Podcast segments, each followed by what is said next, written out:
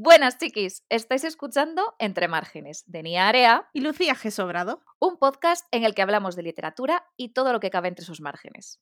Hoy vamos a hablar de géneros literarios.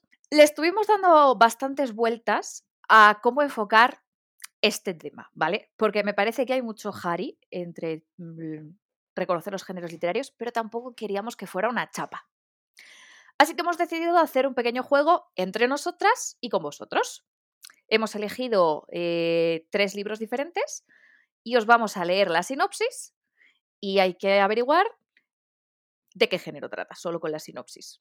En principio yo creo que va a ser fácil.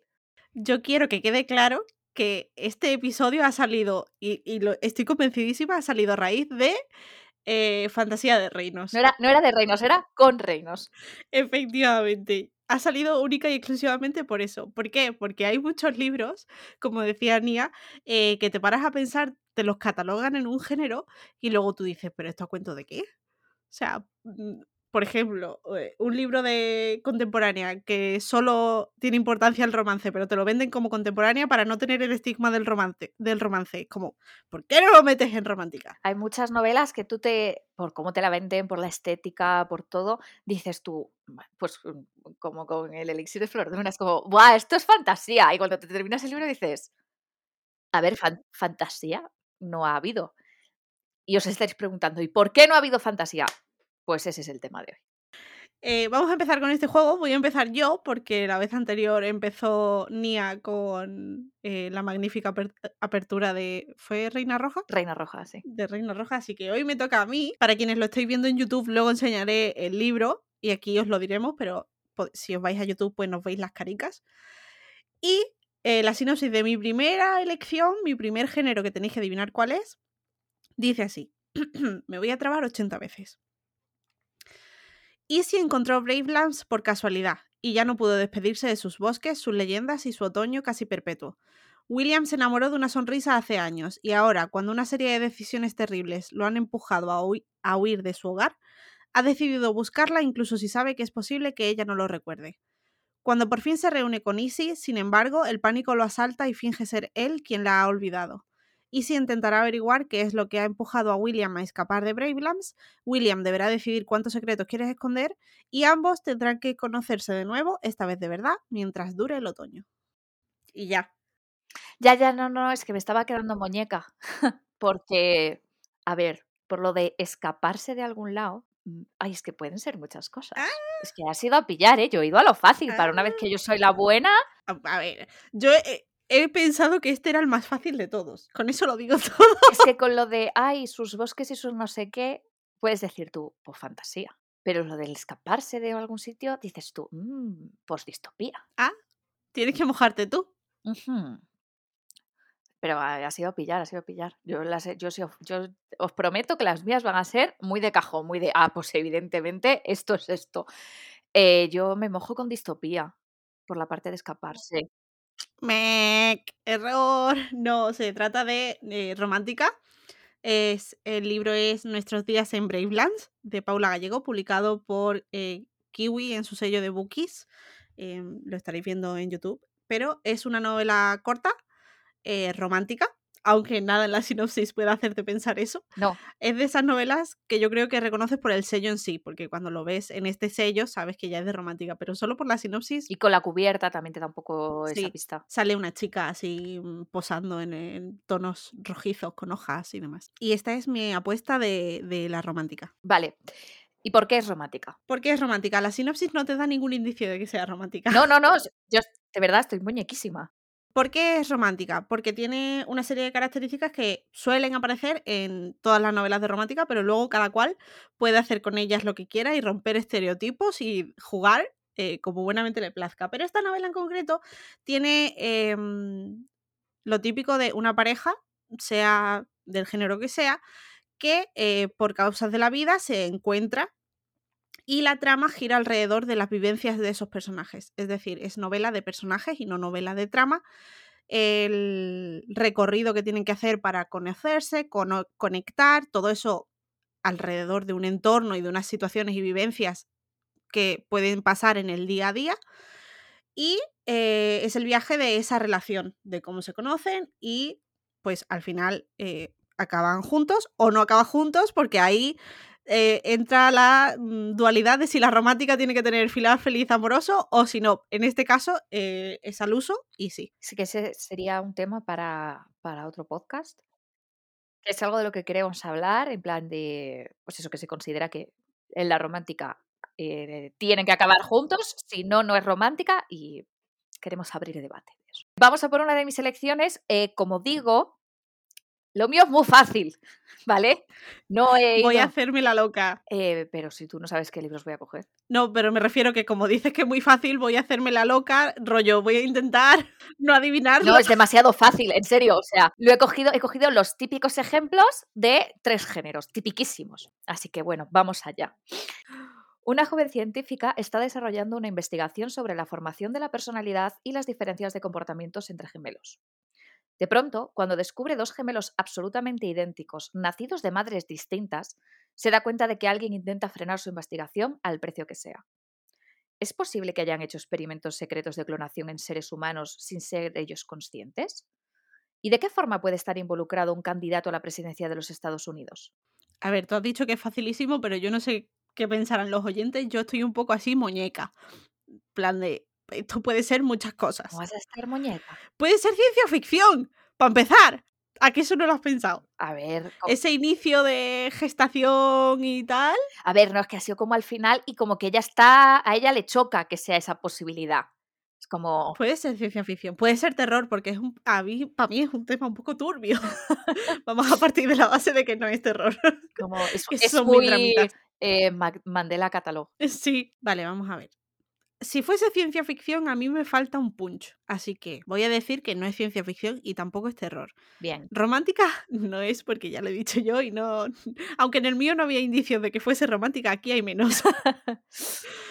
¿Te imaginas que luego la científica y el candidato a la presidencia de Estados Unidos tienen un tórrido romance y se, y se centra en eso la trama? Oye, pues podría ser apuntad ideas por si en algún momento os quedáis sin ideas, ya sabéis. Em, vale, si descartamos eso y evidentemente fantasía no es, eh, lo único que me podría quedar es thriller para intentar investigar alrededor de eso, pero no lo tengo claro. Bueno, mm, distopía también podría cuadrar, ¿eh? Bueno, sí.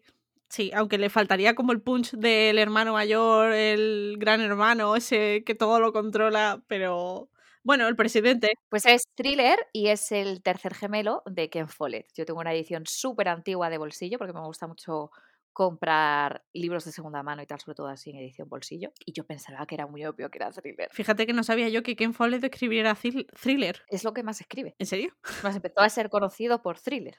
No, Pues no por tenía ni idea. La- las novelas de ambientación histórica. Y es muy buen escritor de thriller para mí. Te creo, no he leído nada de Ken Follett. Lapidadme. A ver, a ver, tampoco es para morirse, ¿vale? Pero hace un thriller muy bueno, muy de esto de que te lo bebes. Bueno, y cuéntanos qué cosillas tienen en común los thrillers. Si vosotros pensáis en películas y pensáis en la típica peli mm, de persecuciones, de tensión, de con su suspense y su acción, en modo libro, eso es un thriller. Las cosas que tienen en común es que suele haber algún tipo de misterio o investigación eh, que es la que mueve la trama. Eh, suele haber escenas de tensión y escenas de acción. Eh, por ejemplo, las novelas policíacas también podrían encajar, es un tipo de thriller, una novela policíaca. Y por lo general, pues suelen estar ambientados en el mundo real y, en un tiempo más o menos próximo al, nuestro.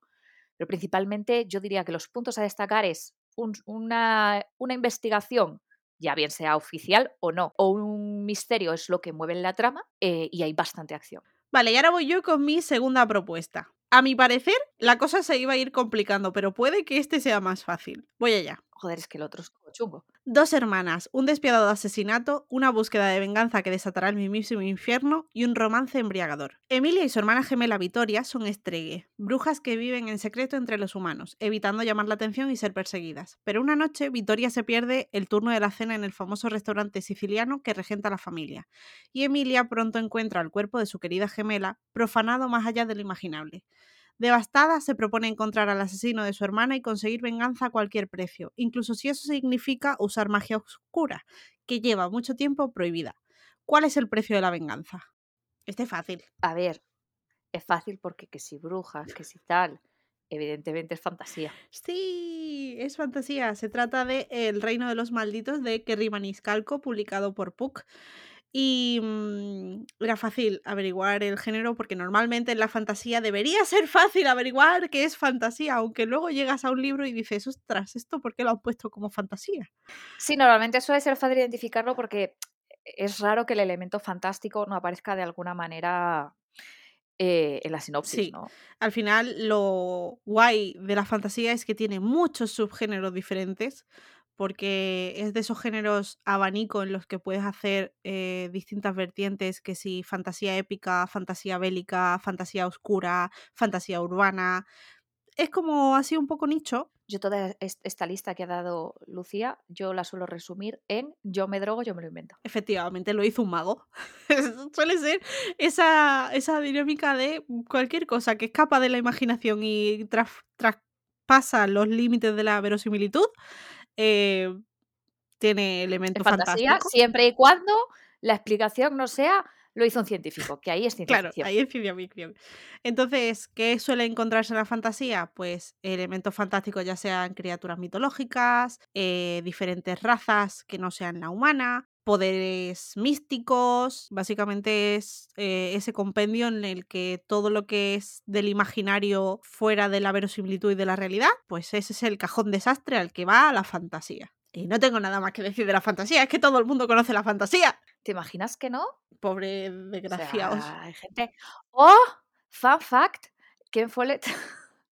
Ahora que has dicho esto, este señor vivía en una casa con una familia, creo recordar, ¿eh? lo estoy diciendo de memoria, muy religiosa y tal, eh, y no tenía acceso a la tele, por ejemplo. Bueno, pero si a los libros, al periódico, ¿quién no va a saber quién es fantasía? No sé si le dejaban leer eh, libros, o sea, novelas. No estoy segura. A ver, mm, hay muchas realidades, pero qué vida más triste. Bueno, sacó mucha imaginación. Ya. No, no, no, no, no, no le quedaba otra, ¿sabes? Era su consuelo. Sí. Bueno, voy a por el siguiente. Este yo creo que también es fácil, ¿vale? No te alejes, no me temas. Voy a contarte tres cuentos. Déjame hablarte de Hugo, de cómo un niño pequeño se enfrenta a llantos, sirenas y a un océano de miedos. Te enseñaré una familia de hija, madre y abuelo, y la voz dulce y oscura que conoce sus deseos. Quédate y descubrirás quién habita en este cuerpo, y te dormirá una nana de sombras y de secretos. A ver, me ha dado todo el mal rollo. Pero el anterior también podría haber sido terror para mí. Así que voy a decir terror.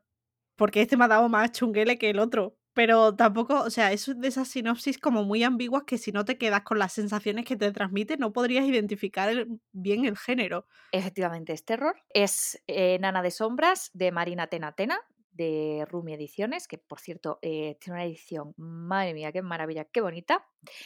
Y, y es terror. Y además tiene una muy buena sinopsis de terror, precisamente por lo que ha dicho Lu, eh, que te da ese mal rollito. Es como un, eh, no me gusta lo que me estás contando. No me está gustando. Y básicamente así se diferencia el terror. Eh, el terror es una cosa muy subjetiva. No a todo el mundo le dan miedo las mismas cosas, los mismos elementos y demás. Eh, pero la forma de identificar que lo que estamos leyendo es terror, o por la sinopsis que lo que vamos a leer es terror, es que está buscando la forma de inquietarte como lector. Que está utilizando eh, temas o sucesos o incluso una narrativa que te hace sentir incómodo. A mucha gente no le gusta el terror porque espera asustarse, como cuando ve una peli de miedo. Y el terror literario no busca asustarte, busca más, pues eso, tu incomodidad, tu inquietud, eh, que se te pongan los pelillos de punta y estés incomodillo. Que no te esté gustando la experiencia, pero como esa es la experiencia que gustas, es, que buscas, sí te está gustando. Estoy muy de acuerdo con todo lo que ha dicho. Yo he de decir que no soy muy lectora de terror. Creo que solo he leído un libro de terror en mi vida. Me gustó mucho, pero es como, es ese género que dices, tengo que encontrar el momento adecuado con el libro adecuado y el autor adecuado para no cagarme encima. Porque no me gusta. A mí, por ejemplo, me gustan mucho más los relatos de terror que las novelas de terror, porque las novelas llega a un punto en el que como que me estoy saturando de la historia y o estoy demasiado centrada en cómo se va a resolver la trama, por lo que no me sumerjo en esa atmósfera, eh, o la atmósfera llega un momento en el que me satura y tampoco consigo eh, que se cree esa suspensión de la incredulidad. Pero en cambio con los relatos, como son mucho más breves, eh, es mucho más fácil no saturarme de ese mal rollo ni meterme tanto en la historia como para que deje de sentirlo. Ni al contrario, salirte de ella, porque es lo que decías, de decir, a lo mejor cuando es un libro muy largo, llega un momento en que dices, sí, muy bien, lo que tú digas, ya no me da miedo, mm, paso. Porque, por ejemplo, a mí me pasa con los videojuegos también. Yo soy muy cagueta, pero me encanta consumir películas de miedo y videojuegos. Los libros no tanto. ¿Qué pasa con los videojuegos? Que empiezo acojonada, pero luego llega un punto en el que te inmunizas y dices, sí, sí, me has saltado a la cámara para pegarme un grito, me da igual, quita de en medio. Pues un poco ese me quedo con esa sensación con los libros de decir, si no está todo como muy bien hecho y compensado los ritmos y la profundidad y demás, es como que sí, tú a lo tuyo. Pero a mí déjame vivir. A mí déjame. Mi tercera apuesta, y ya vamos poquito a poco cerrando géneros así abanicos, luego dentro hay muchos subgéneros de todo, es la siguiente. Dice, Faith tiene 12 años y vive en Asia, el primer mundo. Su objetivo es averiguar por qué su madre y las demás mujeres del vecindario se inquietan tanto cuando alguien las visita. Faith tiene 14 años y malvive en Europa, el tercer mundo. Su objetivo es superar la academia de gladiadores a la que la han vendido por un crimen imperdonable. Faith tiene 16 años y sobrevive de momento. Ahora cuenta con un, único objetivo, venganza. Eh, a ver, para mí está muy claro, pero por un elemento, por un único elemento de la, de la sinopsis. Y es que dice, lo de Europa tercer mundo. Evidentemente, no, no, no es eh, fantasía o no es la típica fantasía, porque esta sucede en nuestro mundo, o sea que como mucho podría ser fantasía urbana, pero no mencionan ningún elemento fantástico. Y lo de que diga que es el tercer mundo, evidentemente estamos en algún tipo de futuro en el que han pasado cosas y Europa ya eh, no es una potencia como es ahora. Eso y lo de Academia de Gladiadores, pero en un contexto como modernillo, me dice distopía. Efectivamente, es una distopía. Se trata de Arena Roja, de Gema Bonín, publicado por Nocturna Ediciones. Es una biología que la segunda parte se llama Arena Negra. Podría haberlo aliado si hubiese leído la sinopsis de la segunda parte, porque encima Arena Roja, Arena Negra, una es un poco disléxica y la liamos. Y como decía Ania, se trata de una distopía. El elemento clave básicamente es decir Asia primer mundo enfrentado con Europa tercer mundo. O sea, esa em, convergencia de ideas opuestas. Y mm, hemos elegido distopía porque entra dentro del género de ciencia ficción o se suele ir de la mano con la ciencia ficción porque, pues no sé por qué realmente, no sé por qué la distopía no se considera un género aparte, pero siempre lo meten dentro de la ciencia ficción. antes si hay algo que no es real, pero lo hizo un científico, ciencia ficción. Claro, pero aquí no lo ha hecho ningún científico. Que es al caso que voy. Hay muchas distopías. Sí, había cosas modernillas, me acuerdo. Claro, sí, es futurista. Pero no hay nada de ciencia. No hay un decir esto es científico. Tiene su entorno futurista, moderno, con especulaciones de por dónde podría ir la sociedad, que esos son claves eh, normalmente en la distopía, que suelen ser por lo general hacia el futuro. En nuestro mundo real en el que ha habido algo eh, catastrófico, posapocalíptico, pandémico, algo como muy radical que deja a la sociedad que nosotros conocemos en un punto muy opuesto a lo que vivimos hoy en día en el que se explotan normalmente los límites de la crudeza, por así decirlo. O sea, se lleva al ser humano a un punto extremo, rollo supervivencia, que es algo que la mayoría de las distopías tienen en común. Sí son distopías que no tienen mucha carga científica, porque luego hay otras distopías, por ejemplo, Amanecer Rojo, que sí que estaría más cerca de la ciencia ficción, pues porque todo transcurre en el espacio, con sus naves espaciales, con su hiperfuturismo. Es más, yo me he leído Amanecer Rojo y no lo considero distopía, lo considero ciencia ficción. Es distopía. Ya, ya, ya. Pero yo, yo lo considero más ciencia ficción. Claro, porque es lo que te decía, el género de distopía tendría que ser su propio género, porque aquí ves, o sea, em, Arena Roja es una distopía básica, normal, pero hay otros, como tú dices, de Amanecer Rojo, que tienen tanta carga de ciencia ficción que es como, mm, pues bueno. Niveles en otro planeta. Sí, sí, sí, transcurren en otros planetas y con viajes mm, espaciales y... Pero es distopía, ¿por qué? Porque parte de lo mismo que todas las distopías. La, la raza humana que conocemos en la Tierra se desarrolla y mm, te crean un universo con un gran hermano que es una potencia controladora, que somete a las clases, hay diferencias de clases. Sí, el sometimiento eh, y el control por parte de algún elemento gubernamental suele estar, suele ser la clave para reconocer una distopía. Si queréis leer sobre distopías, podéis leer Eslabón de Lucía G. Sobrado y aprovecho y hago el spam. Ay, yo me podía haber hecho spam antes con la romántica de Gran Vía. Sí. ¡Tarde! Te toca a ti. Moraima, hija del alcaide de Loja y primer mayordomo de la Alhambra, fue esposa de Boabdil, el último sultán del reino nazarí de Granada. Su vida, marcada por su belleza y por la tragedia, es la historia de quien nació sin estirpe y llegó a convertirse en la mujer más poderosa de la dinastía musulmana en uno de los periodos más convulsos. A través de las luces de una celosía, los ojos del sultán descubren a Moraima, y, pocos días después, ambos se prometen, aunque ella solo tiene 15 años. Sin embargo, la felicidad durará poco.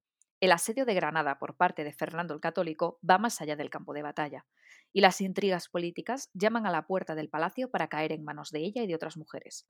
Será entonces cuando comience la, la desgracia que la alejará de su marido y de su primer hijo, del que deberá despedirse en favor de su reino. ¿Podía haberme trabado más leyendo esta sinopsis? Yo digo no. Yo creo que sí. A ver, este es muy fácil por dos motivos. Uno, porque se dan mucho, muchas claves reconocibles y segundo, porque conozco este libro. Eh, mm, vaya, soy mamá orgullosa de este libro. Entonces, voy a hacerme un poco así el despiste.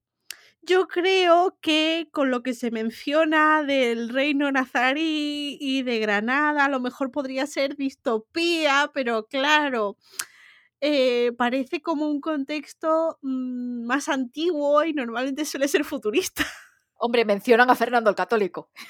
Por eso. Nada, yo creo que este está claro que es eh, histórica. Es histórica. Es histórica porque los personajes principales son personajes históricos. Y se narra un suceso histórico. Pues ahí tenéis la clave. Estamos hablando de La última sultana de Andrea de Morales, publicado por Ediciones B. Si no conocéis a esta señorita, eh, tenéis que conocerla porque escribe, mm, es, es, otro nivel como escribe esta mujer, de bonito. Em, y eso, sería una novela histórica porque está tratando una, un suceso real de la historia con personajes reales de la historia. Hay diferentes vertientes dentro de la histórica, luego está la ficción histórica que eh, trata de una época histórica con unos personajes históricos, pero sucesos que no sucedieron, o mezcla sucesos que sí con sucesos que no, o que no se saben, o personajes que no existieron. Y luego está la ambientación histórica, que es que la, la novela transcurre en un pasado real, en un momento histórico real, pero los personajes no son personajes históricos y, y lo que nos cuenta la novela eh, no es necesariamente un suceso histórico. Véase Titanic. Titanic va de Rose y Jack. Es una película romántica, pero sucede durante un suceso histórico que es el hundimiento del Titanic. Eso es un súper buen ejemplo de ambientación histórica. Yo la verdad es que de histórica patino un poco. Soy más de leer ficción histórica en todo caso. Por ejemplo, bueno, es que no sé si sería ambientación histórica. Los Bridgerton de, tiene ahí su contexto histórico, pero no aborda ese contexto, sino más las vicisitudes de los personajes que viven en esa época. Claro, sería una, una ambientación histórica. Sí, yo ahí patino un poco. No es mi género predilecto. Yo me sacas de la fantasía, como se ha podido quedar claro ya en dos capítulos de podcast, y patino en todos los géneros. Y bueno, a veces es un poco difícil distinguir cuando es novela histórica a cuando es ficción histórica, porque, como digo, la ficción histórica por lo general la clave es que se mezclan los sucesos con cosas que pasaron o no. Ese o no es porque, pues a lo mejor se inventan eh, diálogos, o sea, o escenas entre personajes que no se sabe si sucedieron, eh, a lo mejor enfrentamientos que no se sabe si sucedieron, cosas así. Eh, pero la ambientación histórica es muy clara. ¿Esta gente sale los libros de historia? No, pues no es histórica. Es la ambientación, es el escenario, es el, spice que le estamos dando a la historia. Pero esta gente yo la busco en mm, la enciclopedia y me aparece. No, mi ciela, pues no es histórica. Exacto. Y una vez hablados de. Hemos eh, tocado seis géneros muy gordos dentro de, de la literatura. Faltan, faltan géneros, pues por ejemplo, poesía, teatro, eh, evidentemente no hemos tocado todos los palos, hemos tocado los que nos gustan, porque es nuestro podcast y... Y hacemos lo que queremos. Efectivamente. Pero me gustaría que habláramos de lo que hizo que surgiera este podcast, o sea, este capítulo, que es esto qué género es. Sí, lo, lo que aquí hemos denominado como agéneros. Que no sabemos si está bien o no, o sea, ha sido el título que le hemos... No, no, es como nosotros lo llamamos. Sí, el título que le hemos puesto. Que básicamente es eh, ese tipo de libros que tú dices, me lo están vendiendo como fantasía, pero a cuento de qué, y nunca mejor dicho. Pues como el que hablamos el de fantasía con reinos el otro día, el elixir de flor de luna. El elixir de flor de luna te lo vende como fantasía, el tipo de estética de la novela, tal y cual, es fantasía.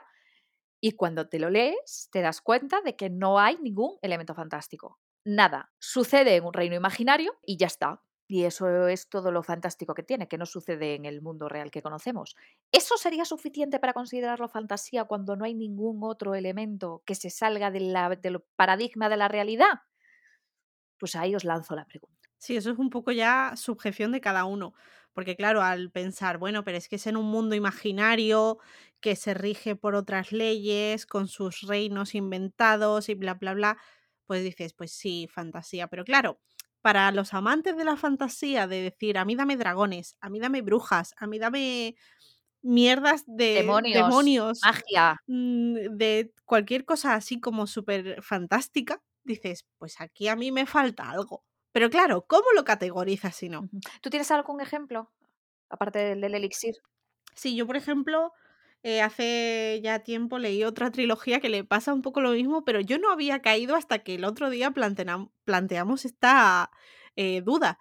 Porque la trilogía del Príncipe Cautivo de C.S. Pacat, eh, publicado por Oz, le pasa exactamente lo mismo. O sea, es eh, se categoriza como fantasía, pero tú te paras a analizar y es que no hay por no hay nada. O sea, en el elixir de flor de luna por lo menos hay una flor inventada eh, que tiene propiedades curativas que dices, bueno, puede ser un poco magia, pero en el príncipe cautivo es que lo único que hay son reinos inventados enfrentados en una época de pseudo medievo y ya, basta, hasta ahí. Así que mm, esa es la duda que, que tenemos, si vosotros os encontráis con uno de estos dos libros, ¿qué diríais? Ah, sí, esto es fantasía, o diríais, eh, ¿qué me estás contando, Mari Carmen? ¿Qué género es esto? O sea, solo porque sea en otro reino, o sea, en otro reino, en un reino que no existe, ¿ya lo consideráis que es fantasía? Aunque no haya nada más. Sí, dejarnos comentarios o escribirnos por redes para decirnos, oye, pues yo, yo traigo la respuesta a esta duda que tenéis. Siento cátedra, porque a lo mejor la hay. Sí, sí, a mí esto no me deja dormir. Es lo mismo que cuando descubrí que tú nunca puedes estrenar un espejo. Siempre está estrenado. Esto es, esto es lo mismo. No me despierto a veces en medio de la noche con palpitaciones diciendo, ¿qué género es esto? Y lo peor podría ser que tú hubieras escrito ese libro y decir, Dios, ¿qué género he escrito? No sé qué género he escrito. ¿Te imaginas? Me pasa también esto con una de mis últimas lecturas, em, Babel, de RF Kwang. Para los que no estáis en el podcast, lo ha tenido que comprobar. O sea, para los que no estáis en YouTube. Que se, se categoriza como mm, fantasía, pero está ahí en los límites de decir, mm, además es fantasía histórica, por así decirlo. Y te quedas un poco como, bueno, sí, puedo comprender por qué es fantasía, pero claro, transcurre en un Oxford alternativo muy, muy, muy cercano al Oxford real, pero tomándose algunas licencias, es decir, tiene un alto componente histórico al que le han cambiado algunos sucesos para que encajen mejor, pero mínimos, rollo, hay una nota del autor al principio del libro que pone, sé que esta pastelería no estaba en Oxford en este momento, pero a mí me gusta, así que me la he trasladado. Em, pero... Yo me drogo, yo me lo invento. Claro, tiene ese pequeño, mm, sutil, y luego sí, la trama funciona alrededor de un componente que yo diría más bien científico, pero que también se puede concebir como fantasía, porque claro, ese es otro, otro que da para podcast. Eh, ¿Cuáles son los límites entre la ciencia ficción y la fantasía? ¿Cuándo te, caja, te encaja que digas lo hizo un mago y cuándo lo hizo un científico? Son de esos libros que tú dices, picoteo de tanto que ha dejado de tener su propio género. Sí, pues a ver si eh, alguno de nuestros oyentes puede iluminarnos y decirnos, pues mira, esto se categoriza así por estas razones y ya mm, podamos vivir tranquilas. Lerdas, que soy lerdas, no sabéis nada. Estáis haciendo un podcast de literatura y no tenéis ni puta idea. Pero bueno, así nos retroalimentamos. Vosotros nos enseñáis algo a nosotras, nosotras a vosotros, así mm, todo queda así en un círculo muy bonito. Creamos un ecosistema. Claro. Iba a ser mala, iba a decir un ecosistema con sus propios animales. Ahora, ¿quién es el animal? Y bueno, como hemos comentado antes que íbamos a estar hablando de los géneros que más nos gustan a nosotras, nuestros géneros predilectos para leer, eh, estas son nuestras seis propuestas. Yo creo que más o menos de lo que podéis esperar en este podcast, de qué tipo de libro vamos a hablar, de fantasía, romántica, distopía, thriller, histórica y terror. Y esperamos que os haya quedado... Quiero hacer un apunte, vamos a ser sinceros. Aquí vamos a hablar de fantasía y como mucho romántica. ¿A quién queremos engañar? Mm, sí, la, mayoría va a ser fantasía. No vamos a engañar a nadie, pero leemos más cosas aparte de fantasía y hay que mantener aquí la apariencia. De, lectura, de, lectoras diversas, aunque no lo seamos. Claro. De hecho, mis estanterías son un 95% de fantasía y luego picoteo un poco de más. Eh, a ver, yo tanto no, pero entre fantasía y fantasía urbana mi Excel dice que la mitad de toda mi colección de libros es fantasía o fantasía urbana. Pues ya sabéis lo que vais a esperar en este podcast y todo lo que hayáis escuchado en relación a otros géneros que hemos dicho hoy es mentira, ¿vale? Esperamos que hayáis aprendido un poquito de algunas de las claves de los géneros más populares y más extendidos. Y si tenéis eh, aportes que hacernos, no dudéis en escribirnos en redes sociales o aquí en YouTube, si lo estáis viendo en YouTube o en cualquier sitio donde escuchéis el podcast, para eh, que nosotras sigamos aprendiendo. Así que nos oímos dentro de dos semanas en un nuevo episodio de Entre Márgenes para hablar de qué hacer cuando acabas con tu manuscrito. Si te ha gustado esta charleta, no te olvides darle me gusta, compartirlo en redes sociales y seguirnos para no perderte nada. ¡Chao!